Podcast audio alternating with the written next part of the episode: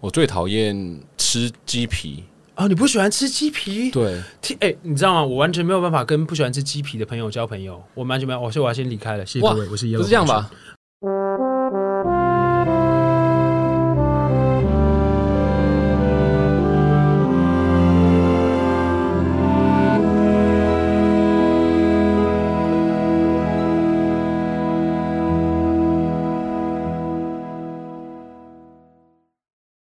来自 m e s s a 虾米莎用一件旧衣找回你的初心，欢迎回到万秀孙代客洗衣 Podcast 节目，我是万秀洗衣店的第三代，也是万秀洗衣店的孙子万秀孙张瑞夫。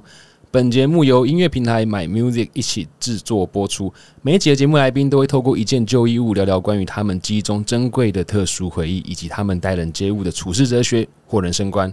今天的来宾呢，其实嗯，我的同事他们写了一个非常非常长的长的这个介绍，但我其实没有很想要讲这个很长的介绍，我想要向大家介绍这一个人，不知道大家听到会不会马上联想出来，就是东南亚的巨石强森，也就是呢 夜猫帝王，我们的 Yellow，现在叫做 Jack，我太多了，你要不要先跟大家打个招大家好，呼？我是 Yellow 黄轩，然后东南亚巨石强森，台湾是打生，二十一世纪自带风雨的男人。Please call me Jack，Jack Bean 是我最近的人设，哇哦，诶，大家知道为什么他叫 Jack 吗？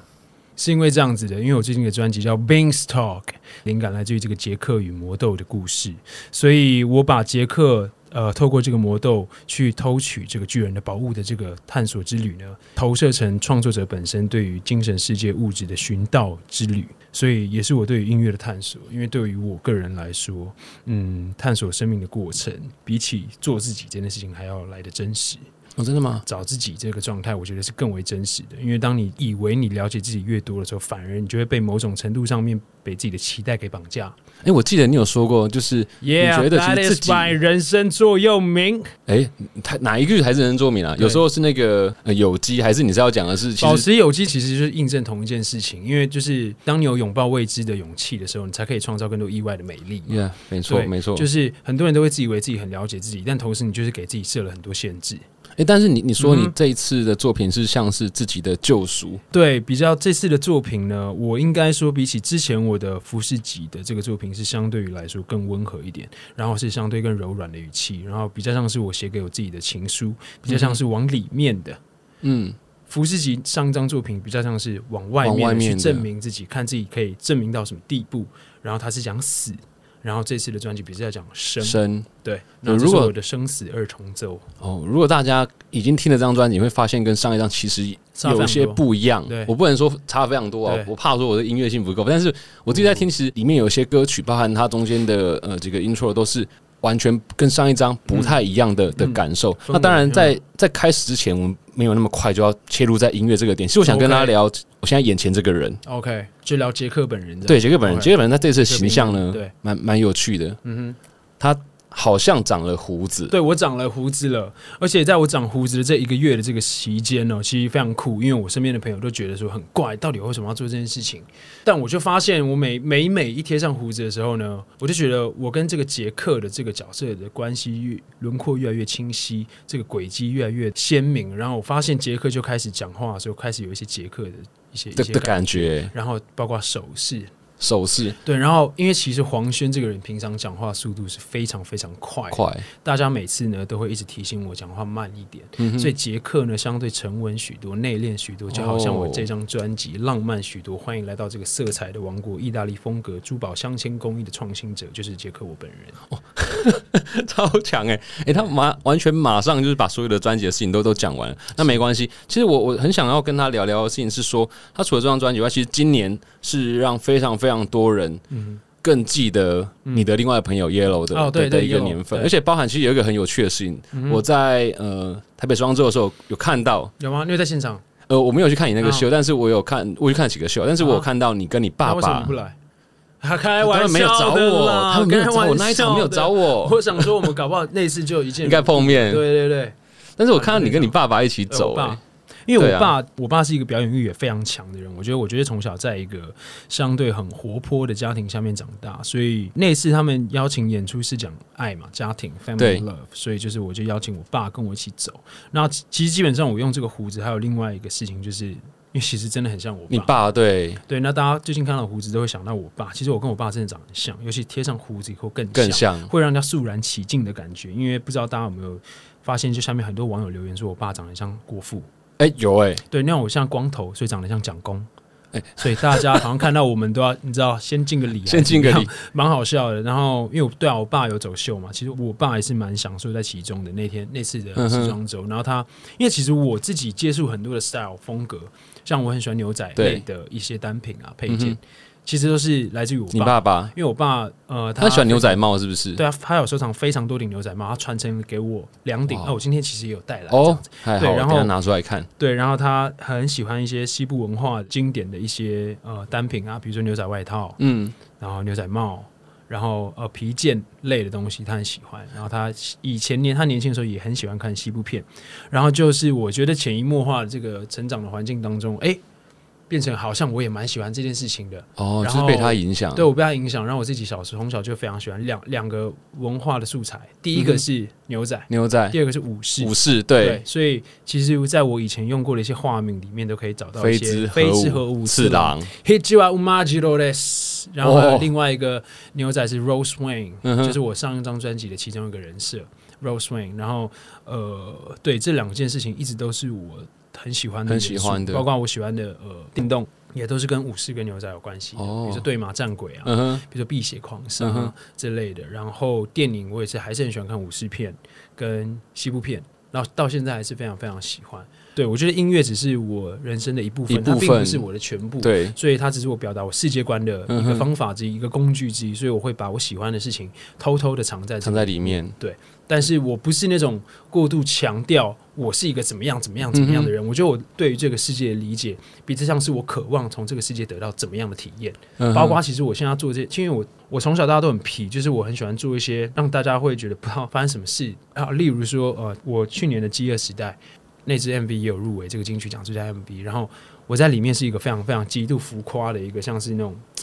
不知道有没有看过那个《黑暗大法师》，其中一个像那种眼睛都画黑色，然后全部身体弄脏，然后那时候光头，后面还写字，然后在中间休息的时候，没有在拍的时候，其实我是光着一条四角裤。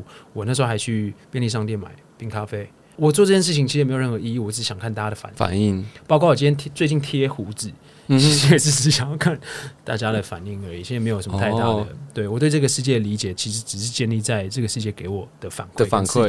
因，为因为我记得你说过，也许别人了解你比你自己了解自己没错没错，更深，所以你或许你透过这种方法就可以看到别人对你反应，然后可以知道更多的事情。对但是我想，因为大家对你的音乐其实相对的熟悉，其实我反而很想聊聊你爸爸跟你家跟你的关系。哦，太好了，因为像你刚刚讲到，嗯哎、你很多的东西都来自于爸爸潜移默化带给你的。对但我想大家可能也知道，音乐，你的妈妈、你的姐姐，甚至说你爸爸，他会剧情，我觉得这是一个很对，很特别的事情情，还可以点歌。对我爸，他唯一会的乐器就是剧情。剧情。我爸唱歌，嗯，也还行，没有没有这么那个。但是我爸他应该算是一个表演欲，他非常爱表演的人。他在我们家里面，包括他在他的职场上面，都是一个开心果。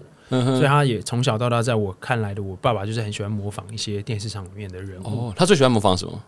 哇，太多了，太多了他，他会自己自创一些舞蹈，有的没的。所以我觉得这这个我可能有从小这个因子。就是看到他这样做，然后你就被他影响。非常活泼的一个人。然后像我妈，她是一个非常有才华，她是我妈以前年轻的时候拿过这个中式六六等奖，的冠军，然后后来是当福音歌手，嗯哼，然后她也是一个学校的英文老师，哦然后她自创了这个英文歌唱教学法，然后。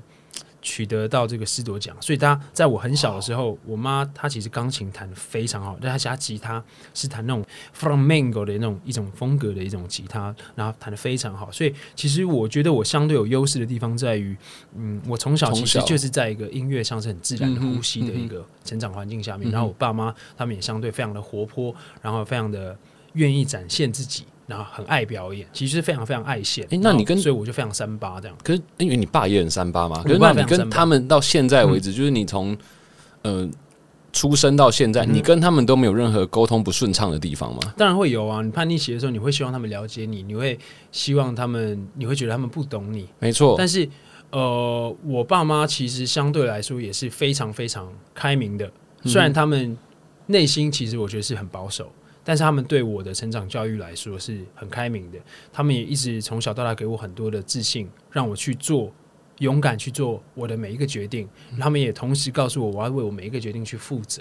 所以从小我是在一个既开明又保守、既开朗又严谨的一个成长环境下长大的。然后我有个大我九岁的姐姐，她其实对我的音乐启蒙来说也是非常非常具有关键的一个因素。当然，我觉得最源头还是我妈了，因为我姐是我爸妈刻意栽培。她是这个国呃，全全世全世界的这个木琴演奏家第二名，对。然后现在是她从高中就拿到美国的奖学金，去美国进修音乐。那因为我姐姐的关系，所以其实我比同年纪的同学还要更早接触到世界各地不一样的音乐类型。像我小时候其实是很很喜欢，我姐收藏很多电影原声带，她也做电影配乐，所以我就听了很多电影原声带。然后带给我很多音乐的养分，其实他们都是我的巨人。哎，又回到杰克与魔豆，他们其实就是我的巨人。我跟你讲，人类历史的推进就是站在巨人肩膀上面的成果。对，所以这也是其中一个意涵。然后，对，所以我在这个家庭长大，音乐对我来说就是一个很很自然而然的、很自然而然的一个抒发。它是我一个很好宣泄我表演欲的一个方法，但是它不是全部，全部它也不是唯一，它是我其中一个。我觉得很舒服，对我来说是最自然的、最最舒服的方式。所以，其实你爸跟你妈他们从小就是觉得你走这条路，他们完全不会对你设限。最好笑的事情是，我姐是他们刻意栽培她，就是往这条路去走。那我姐自己也很喜欢，她也取得很好的成绩。他们就想说：“哇，小儿子不要再走这条路了。”结果反而小儿子哇更喜欢、更极度，你知道吗？更偏执，就是一定要一定要做。但是我其实从小到大，我并不是科班生的。我，但你不是小时候小提琴特别？我小提琴以前拿全国学生音乐比赛，有拿过这个特优第一。特优对啊，对。但是我从小到大喜欢的东西非常非常多，我是一个不太能够集中的人。嗯，对。比如说我这时候突然最近看《网球王子》，哇，我就好想，我就想象想打网球，想打网球。那阵子还跟我爸每天去打网球，然后这样我从小到大很喜欢打棒球。我表哥也是个棒球选手，这样我甚至会在自己家里面后院的那个公公园的墙壁上面。画画一框，对这边练，然后每天想象自己穿上国家队衣服，然后去投球的那个样子。然后因为我小时候喜欢的兴趣非常广，所以其实我爸妈也很头疼。他们不知道我就是为了要满足我对各种兴趣的欲望之外呢，也希望我可以专注在同一件同一件事情上面。但是有成功吗？好像只有音乐成功，还有。我对戏剧表演也非常非常的有兴趣，像我那时候第一志愿其实就是台北艺术大学戏剧系，然后但是我考上了以后我又休学，然后每每都让我的爸妈很猜不透我到底想要什么。但是我也得出一个道理，就是人啊，终其一生你不喜欢的这样的情绪会比你喜欢的东西更强烈。哦，所以其实要认识自己有一种方法，就是用删去法。讨厌的事情，对我就让它解决掉。你小时候讨厌的东西，你到现在可能还是会讨厌。没错啊，你小时候喜欢的事情，可能现在不一定会喜欢。哦，但我觉得不一定喜欢，可能还是有时候不喜欢，是来自于社会跟你讲说，你不能再去做那件事情。我觉得这是最讨厌的啦。哦，你这么说也是有道理。哎，那你最讨厌什么？不喜欢什么？我最讨厌最讨厌吃什么？我最讨厌吃鸡皮。哦，你不喜欢吃鸡皮？对，哎，你知道吗？我完全没有办法跟不喜欢吃鸡皮的朋友交朋友，我完全没有。我说我要先离开了，谢谢各位。我是不是这样吧？哎，我有，开玩笑。哎，你知道我，我其实卤味里面我一定最喜欢吃鸡皮吗？鸡皮、鸡屁股就七里香嘛，鸡皮、鸡屁股、鸡胗。哇，你不喜欢吃鸡皮，有特别原因，还是也不知道为什么？对，对，不知道为什么，从小就不喜欢吃鸡，从小就不太喜欢吃。对，所以像你说，小时候你不喜欢一件事情，搞不好真的它就是很纯粹，我就是没有什么理由，就像不需要什么理由，喜欢什么颜色。然后你讨厌什么颜色？这件事情可能一直都是一个恒，就是恒定的一个答案。然后正因为这样子，所以我才觉得每一个人看待每一首作品。他都会有各自的见解，我们永远没有办法感同身受每个人喜欢什么不喜欢什么。所以我觉得艺术包容性有个很重要的一点是，其实我的作品是我相信我的作品至于我之外是有一个他自己生命存在的。而当我完成这首歌之后，他会根据不同人的反馈，他的其实其他人跟你也是共同在创作的概念。他听你的这个反馈这个感受其实也是创作的一部分。他投射在这个作品里面，他感受到什么，再反馈到我身上。哦，原来你感受到这个，这个可能是我没有想过的。所以其实我很喜。欢接收到不一样的人，他们对于我的作品有不一样的见解。我不是一个，我这首歌是讲什么？我我不太喜欢过度解释我自己的作品，因为我觉得一旦一个作品被过度解释，它就会失去一种神秘感。嗯这是一种神秘感因为其实你的每一件作品只要一出来，其实作者就有意思了，他是留给大家去哎、这个这个没评错没断的错没错，我是对啊秉持这个理论的人，所以我很相信这件事情。当你过度解释你的作品，我觉得你某种程度上也限制了大家对这大作品的想家对这个象。没错，我觉得因为艺术作品它其实还是一个很感性的东西，它不是一个科学产物，它没有个答案。我觉得现在太多人需要得到答案，但是你感受一件作品，跟你理解理不理解一个作品是不冲突的。没错，你可以不理解它，但是不影响你去真心感受它，因为真正好的东西，真正真实的感受才是会留在你心里很久的。就像我们看一些电影，都会听到一些配乐，或是听到外国的歌曲，我会甚至不知道他在唱什么，可是你就不知道什么很感觉动，对啊，对，那东西你就永远记得。可能小时候看了，你现在都还会记得。还记得那感觉。所以这个感觉才是真的，我觉得这个才是美的价值嘛，这是它的艺术功能性。所以我之所以不太喜欢过度解读我的作品，是这个原因。但是我可以分享分享这个我对这个个人的体验。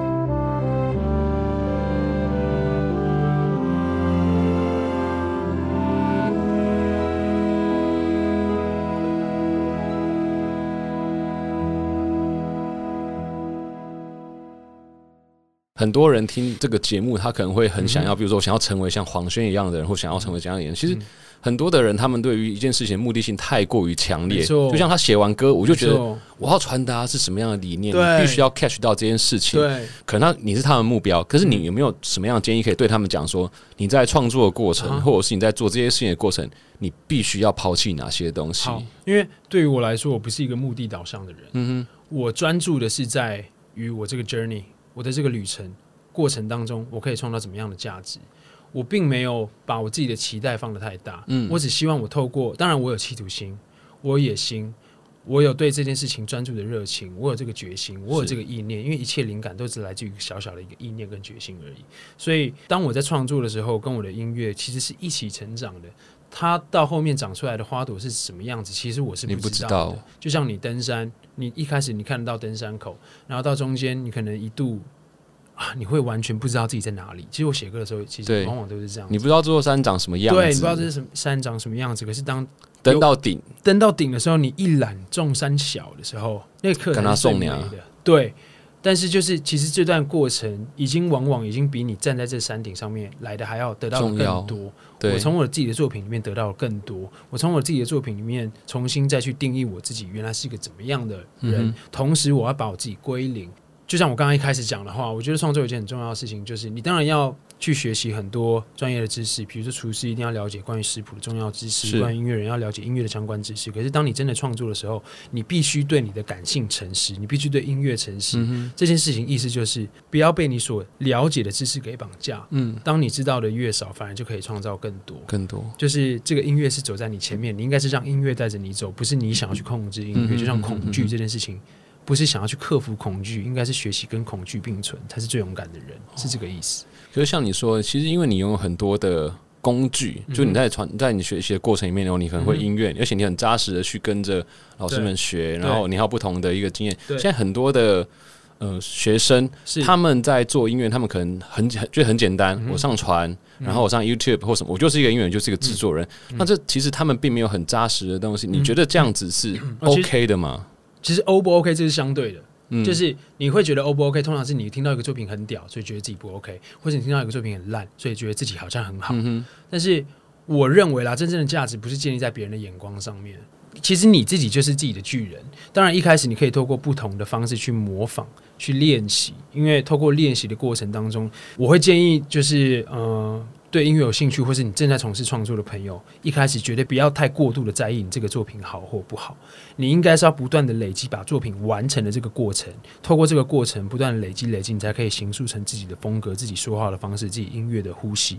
可是如果你当你太过度在意好坏的时候，就可能一首歌，对你可能一首歌就想说，我还没准备好，没准备好，你可能一年就写一首歌而已。哎可是完全欸，你应该是要不断的累积习惯，让自己会把可以把一首歌完成。嗯因为其实创作对我来说最难的不是灵感，其实很多跟我一样的很厉害的音乐人呢，他们创作也都不是依靠灵感，都是靠一种身体反应跟直觉，嗯跟你的品味，跟够不够相信你自己，你的身体。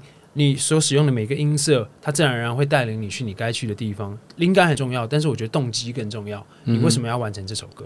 然后最重要的是，其实创作过程最难的是你什么时候该结束，哦你什么时候知道这首歌要写完了，嗯哼这个是最难，就很像你登山，你登顶的时候，那段路一定是最陡的，然后可能因为海拔很高，所以天气风云变色，可是那段路一定是最有价值的。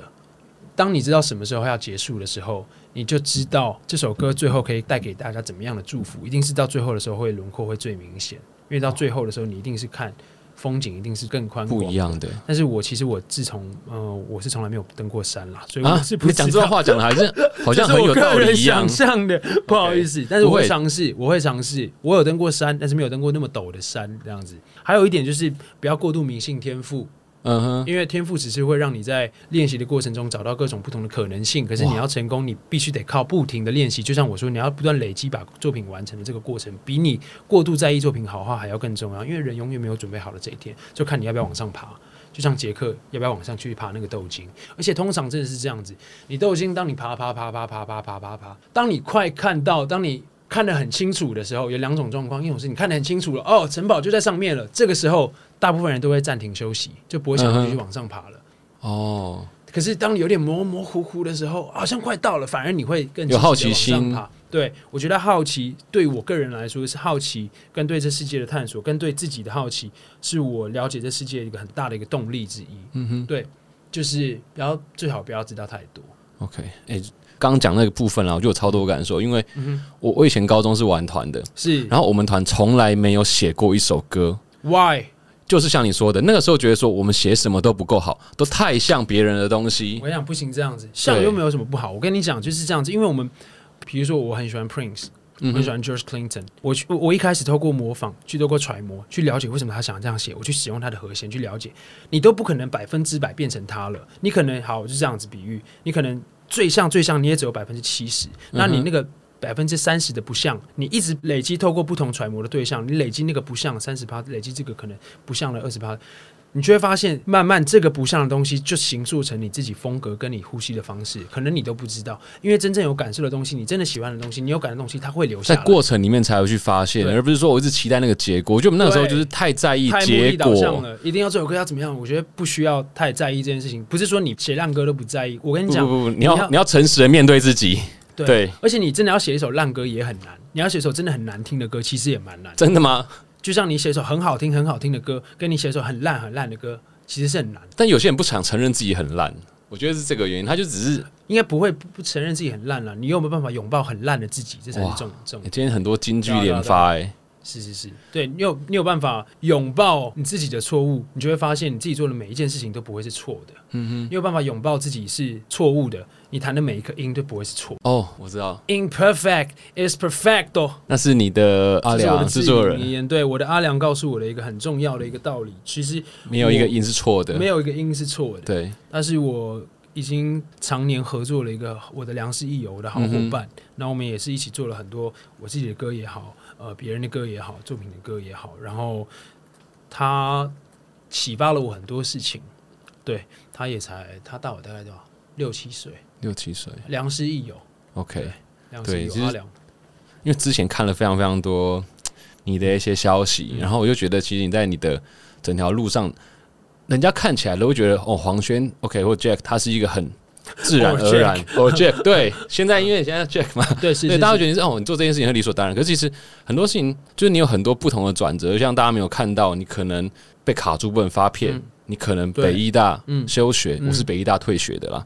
哦，你也是北艺的，哎是北大被退学的撞一下撞一下，对，所以其实告诉大家，知道自己要什么嗯，还是比较重要。然后后来你还去做电电视视，台电视台对，然后又写呃写选手的歌，曲。就是在幕后当编曲、对当制作这样。对，我想这个过程其实非常非常非常非常非常非常重要对。那如果再聊音乐下去，可能我们会聊太，不 应该说会会聊不完，因为太太多事情想要再再问你了。这个大家可以自己再去自己再去搜索。Yeah，对 yeah 但我只能分享我个人的体验，然后尽量不要打台上的人或者是你听到了这个 podcast 上面的这个人奉为圭臬，因为他可能也只是分享他个人的经验。那我对于我来说，我只是希望透过我们这个谈话，让大家可以有不同的思考跟刺激。你消化掉那是你的东西，我觉得这是最重要的。对，就像你的歌一样，就是讲完之后，大家就是会觉得、嗯哦，我在里面得到什么。对我只是丢出个涟漪，嗯可是这个涟漪会散到哪里去，这我不能控制的。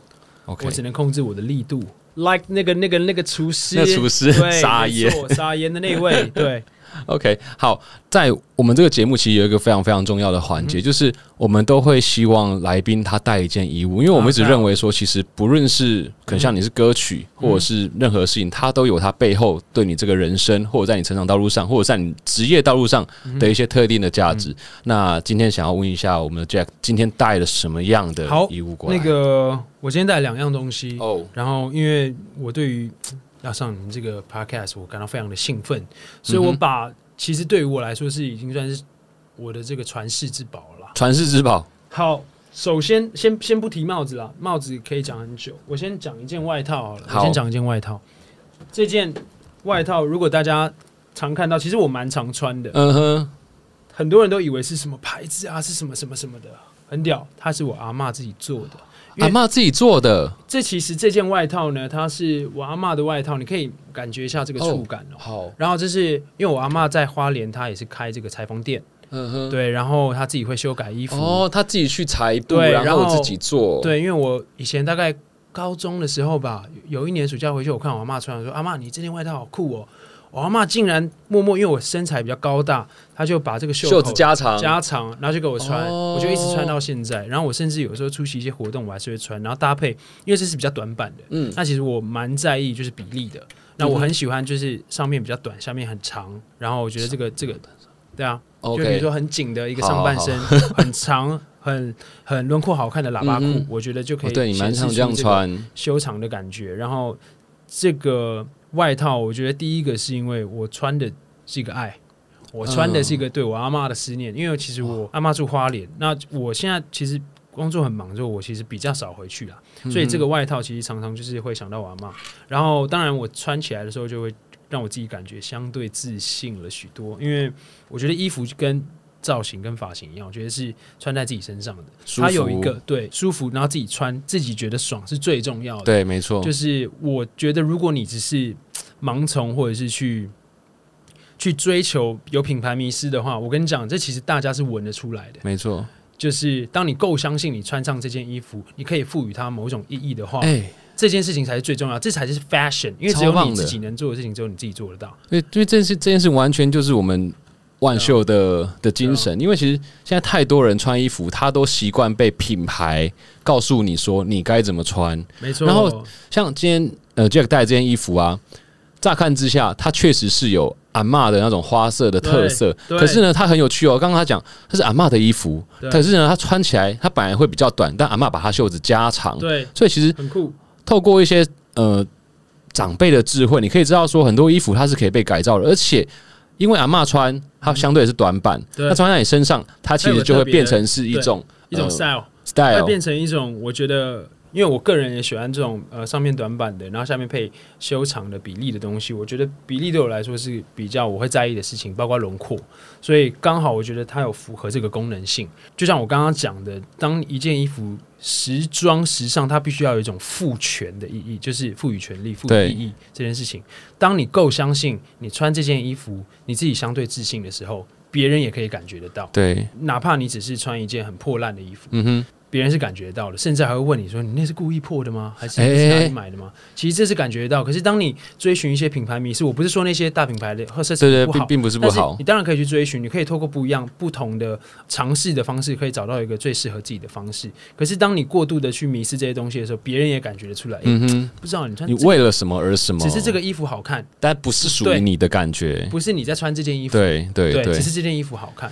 因为我觉得最重要的还是你穿出来，大家会注意到你的气场，而不是只是看到你哦某一件衣服。没错，当别人今天你跟别人约会，或是你跟别人遇到，别人只注意到你的鞋子的时候，他们不是看到你的人的时候，那就代表你的鞋子比你好看。对我觉得你不管穿任何的单品搭配，或是你的任何的造型，你一定要够相信，够相信，够相信。然后我觉得这个自信其实跟我阿公很像，因为我阿公呢，他常常就会在其实他在媒体前面讲说，我跟我跟你讲了，我我听穿呃听得懂台语吗？OK 一点点哦，哦，对，他一直就是说，我跟你讲，我穿这个衣服哈，一定比你的便宜，但是我穿的一定比你好看。哎、我有点点是这样的感觉。哇，肖道图你阿公，哇，太棒了！对，就那是一定要有这样的自信。所以其实，如果你今天回家看到你阿嬷或阿公嗯穿的哪件衣服，其实你要发挥你的想象，你也不是觉得说哦，这件衣服只能穿在他的身上，因为我相信没错，每一件衣服它都有不同的可能，在不同人的身上，它可以展现出不一样的的感觉。就像其实我身上这件毛衣是我爸的，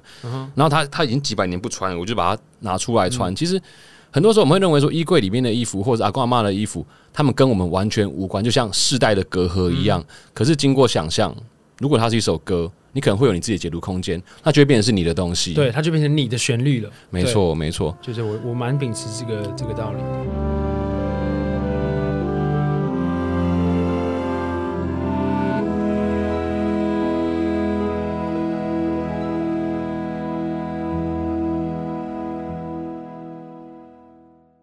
哇，所以对这件衣服，我们到时候我们我们等下会拍照下来，然后也希望大家去找找看，也想想看，如果是你，你会怎么样去做这一件的搭配？好，那你今天也说你带了第二个东西它，是比较像是我的传世之宝。好，接下来我带了两顶牛仔帽，也是我出席一些各大的呃活动的时候，我时常搭配的两顶。然后这两顶都是我爸流传给我的，这是真皮，它是在我爸因为那时候年轻的时候他去亚利桑那的时候，嗯然后在当地我忘记是跟谁买的，这两顶都是，然后这顶也是非常非常久，可以看到里面的这个皮，然后外面的皮其实都有点旧，但是就像我刚刚说的，我不怕它破旧，我不怕它破烂，当我穿上去的时候，对我来说我是赋予了这个单品意义，所以，没错，我是我是跟它在一起的，我们没有谁是凌驾于谁，嗯哼。我，觉得我是跟它在一起的。然后这顶像这样子的牛仔帽，我爸收藏非常非常多，然后甚至我都舍不得洗，所以其实里面、哦、有一些非常臭。那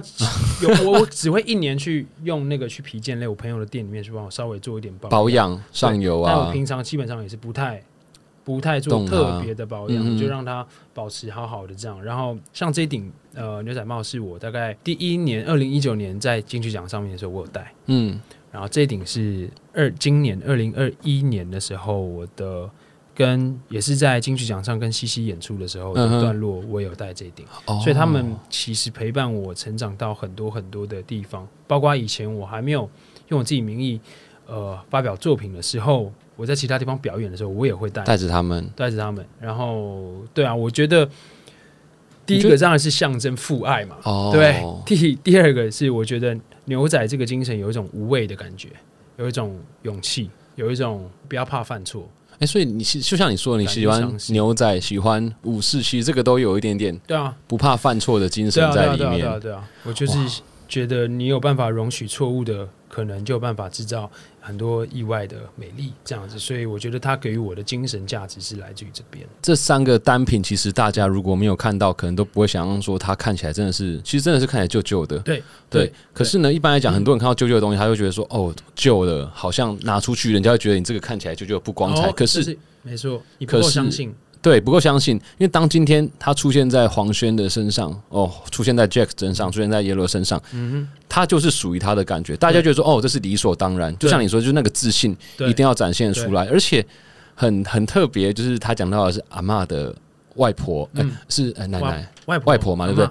外婆的爱，然后爸爸的对。爱，对啊，因为我觉得很多事情都会变，但是家人是不会变的，所以我觉得这点是很重要的。就像你，对对啊，对啊，所以我觉得它多了一个我觉得很神圣的一个意义给我，嗯所以我到现在我都还是会传的、传对，因为你刚才讲到就是家人是不会变的，这这段话我我现在在鸡皮疙瘩之中哦。是，对啊，对啊，因为我觉得家人对我真的非常非常重要。我啊我今天能够在这边跟你聊天，其实也是来自于家人、哦我的家人，对，不管是他们对我爱，还是说我看到了他们可能在生命中嗯出现哪些缺憾，我想要去弥补他们，这都是来自于家人。没错。那你自己对于这几件物品来讲，你带着它，嗯你想到的会是哪些画面？第一个，我看到这个牛仔帽啊，我都会想到我小时候我爸带我去骑马的时候哦，的那个画面、那个场景，直观就是这个场景。然后我爸那个时候都会开家里面的老车带我出去玩的时候，他都会戴着这个帽子，嗯哼，所以我都会想到呃跟爸爸的连接。然后这个当然另外一点就是我刚刚说到的勇气，牛仔象征的就是无畏，无畏的精神、嗯，l i f e is rodeo 这个样的精神。然后我阿嬷的这个外套，第一个我就想到我阿嬷是一个很务实的人，她是一个相对比较可爱的一个老人家。然后他每天做的事情就是很单纯，他在花莲开了一个修补的一个裁缝店这样子，所以他每天在那边服务当地的邻居啊、当地的呃学生啊，每天帮他们修改衣服，这是他最开心的事情。现在还在经营吗他？现在还在做啊，他他现在就几是岁了啊？应该也八十左右吧。哦，那其实真的是有有办法动，然后有人来跟他聊天，其实就是开心，的他其实就是很喜欢跟人家聊天。嗯他觉得有客人来找他，他很喜欢修改衣服。我觉得我也希望呢，可以到这个年纪的时候，我还是可以对我自己喜爱的事情有这份的热忱。我觉得其实很难，大家都会觉得哦，我可以做我喜欢的事情做一辈子啊。但是你要想，人都会变。你有办法维持一个热情，维持那么、那么、那么、那么久的时间，做一件事情做做那么久，很单纯的做一件事情，你还可以感受到快乐。其实我觉得没有那么容易没。有那么容易，真的没有那么容易。所以我看到我阿妈也是这件外套，也是时刻提醒我自己，就是要像阿妈一样，永远保持单纯。嗯哼，因为你越单纯，你对你热爱的事情就会越集中。哇，对这个真的是很感人。就像像我第一集我自己带了一件衣服，它是我的制服。我不论嗯我到北京或到其他地方工作，我就带着它，因为我看到就会想到我我阿妈的眼泪，嗯哼就是它是一个对我来讲印象很深刻而且很重要，就会让我记得我自己不要变成讨厌的人。就像你说，可能是这个纯真的自己对。，保持对初衷的感觉。对对对，很感谢你今天带这三个单品过来，然后我也真的很感动。我想，嗯我想到你阿妈的那个外套这件事情，我就觉得很感动，对，很酷。而且，哦，题外话了，我做题外话，因为嗯最近我也是看到我阿公的一件外套，他放在衣柜里面放超级久嗯，然后我就拿下来，我跟他讲说，我上次偷穿的时候呢，被我穿破了。那阿公就说：“那你要穿吗？”我说：“我要穿，因为我觉得很好看。嗯那件是他年轻的时候我阿妈买给他的，结果阿公就把它拿去补，哇，然后补完之后就跟我讲说补好了，你拿去穿。然后我就觉得说，哦，其实这个东西，它它也代表了很多我对阿公的感情。然后他默默做这些事情，其实他也是代表他对我的在意。那我现在这件衣服呢，其实就挂在我的车上。我今天就没有穿，但是我我会有跟你一样的精神象征，对，它是一个精神象征。我觉得这个这个其实蛮重要，因为有些事情是不会变的，很多事都会变，但有些事情是是不会变的。OK，啊好啊，那非常感谢你今天带了这三个单品过来，也希望有机会再让大家看到这三个三单品在你的照片或者是在不同的场合里面出现的一个机会。OK，OK，那这一次其实 Jack 他除了带着这张专辑、带着衣服来，他也准备了一个歌单。要跟大家分享。那我看歌单里面，其实除了你自己两张专辑的歌之外，嗯。有很多的精华啦，哦，精华 精华精对，华。还有另外差不多十首，对。十一到十一首是别人的歌，别人的也都是影响你很多的歌手或大师吗？对，是为像我 James Collins Jam Colin，我跟你讲，我非常喜欢他，尤其是他的爵士的这个爵士的自弹自唱的钢琴的一些 session，我都很喜欢，因为我觉得他的歌声就是有一种毫不费力，可是会让你很有画面感的那种嗓音。老实讲，在过去的一些你的报道里面，我看到你常常提到他，对所以这个真的是对你非常非常重要。是是是，我一直都希望自己的钢琴自弹自唱可以像他这么流畅。我很我很我很欣赏他的表演的方式，他毫不做作，然后他也不过度用力，他很轻柔，嗯，但是他的声音又很扎实，嗯然后好像在跟你讲个故事一样，哦。好像你的邻居哥哥这种感觉。然后我这张专辑还有很多是我这一两年喜欢的一些声响的特色跟风格，然后也有一些电影的呃原声带的配乐，呃然后看到对我有去看那一部电影，没错，我跟你讲，其实我会介绍的这几首歌曲都是形塑成我这两张的专辑的色彩的元素之一，所以他们其实都是我的巨人。我是想要传达这件事情，杰克跟巨人，所以其实在这一个歌单里面就可以看到杰克跟巨人，对，其实每个人都可以找到他自己的巨人啊、就是杰克跟巨人。其实这张歌单就是杰克与魔豆，杰克与他的巨人。好啊，感谢你。对，OK，以上就是今天的万秀孙代客洗衣。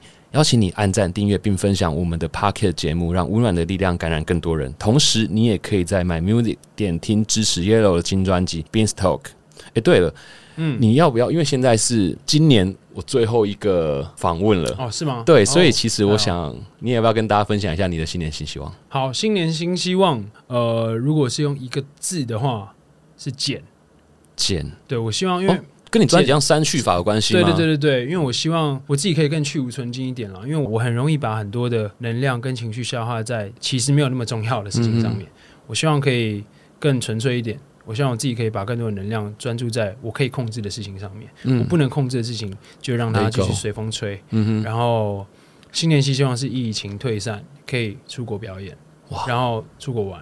我觉得这个应该是很多人很多人的一个一个对啊向往吧，对啊太难了。对对对对，希望疫情退散可以赶快出国。好我也很希望，希望你能够尽早出国表演。OK，然后再写信给你，跟你说。哎、对对对，我超喜欢 收信的哦，你一定要写信给我，真的，我超喜欢。我觉得我相很相信文字的力量。好的，对，OK，好，我们今天再一次谢谢 Jack 来上我的节目，然后跟我分享。其实我还是非常非常的紧张，因为我我根本无法预期 Jack 会出现什么样的 话，你知道吗？就是纵使我想跟他多聊点音乐，可是我很想多聊他的家庭。他爸爸，他是一他爸爸是一个会在大安森林公园对啊，投篮，投篮，然后拍影片，对，上传到 YouTube 上面搜寻公园神准阿伯，会哦、真的他就是所谓的公园阿伯啦他。就是非常爱现。你看，他就我其实看到我的身上例子就不会意外了，因为我爸其实就是会自己拍难怪他说走秀不会紧张，不用特别练习。他已经，我跟你讲，他就是很想再走一次。很想再走一次。对哎、所以大家有听到吗？赶快去邀请。对，赶快就邀请我爸爸爸再去走一次，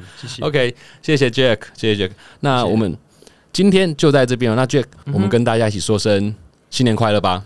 好，大家新年快乐，虎年行大运，是吧？没错，虎年要到了，对我都差点忘记哎、对，农历年也要到了，没错。，OK，好，用一件旧衣找回你的舒心。我是万秀孙瑞夫，感谢收听，也谢谢 Jack 带来这件充满故事的阿妈外套跟。他的朋友 Yellow 黄轩，Jack 跟他朋友叶和黄轩。对，OK，我们下次见喽，拜拜拜拜。